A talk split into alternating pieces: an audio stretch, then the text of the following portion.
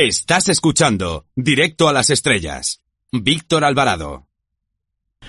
Ahora si les parece conectamos con el planeta Radiocine para ver qué nos tiene preparado nuestro compañero, nuestra antena de plata, nuestro gran sabio del cine. Hola Antonio Peláez con Z, ¿estás por ahí? Qué fuerte me parece.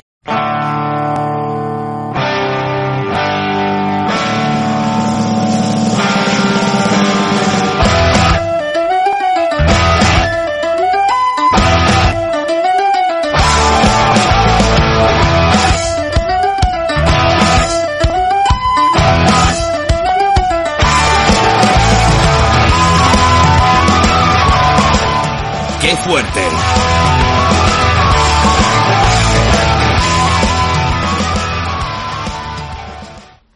Lo que el viento se llevó, una de las grandes, grandes películas de la historia del cine.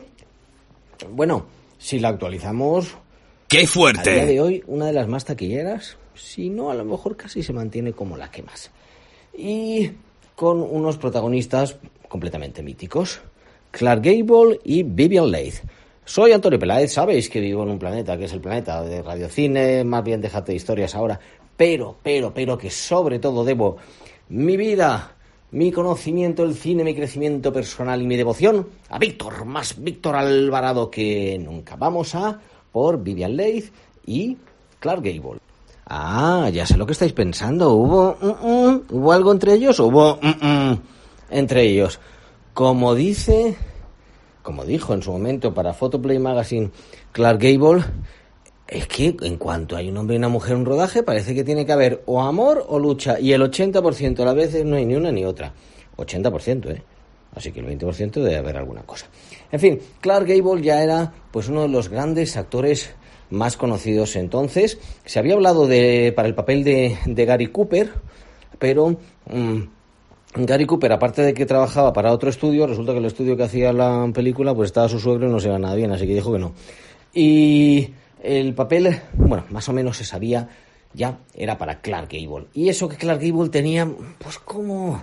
Dices que tengo 5 millones de críticos ya, porque la novela la habían leído 5 millones de personas, había sido premio Pulitzer y bueno, pues eh, claro, él estaba, él tenía bastante renuencia a hacerla. Olivia de Havilland, de hecho, cuenta que el problema mayor que tenía él era la escena que tenía que llorar.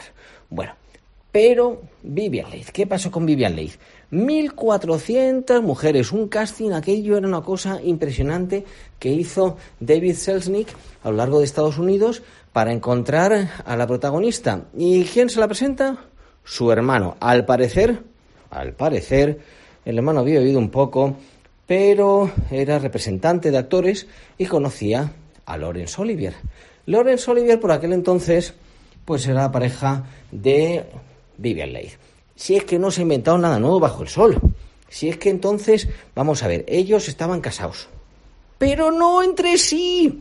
Se había casado Vivian Leigh antes con un señor que sí que era Leigh, y ahí se quedó ya el nombre, y Lorenzo Olivier también estaba casado, pero ni su mujer ni el marido de Leigh les daban el divorcio, con lo cual por lo que hicieron es que eran pareja. De hecho, en cuanto les dieron el divorcio en el año 40 ya, ahí sí que se casaron por lo civil, una boda aquello que fue Hollywood.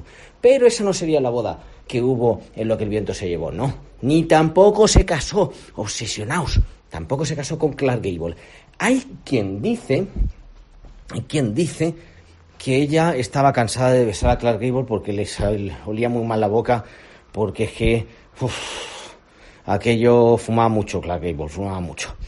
Pero, por otro lado, el propio Clark Gable lo que dice es que ella era una profesional y que nunca le oyó quejarse de nada.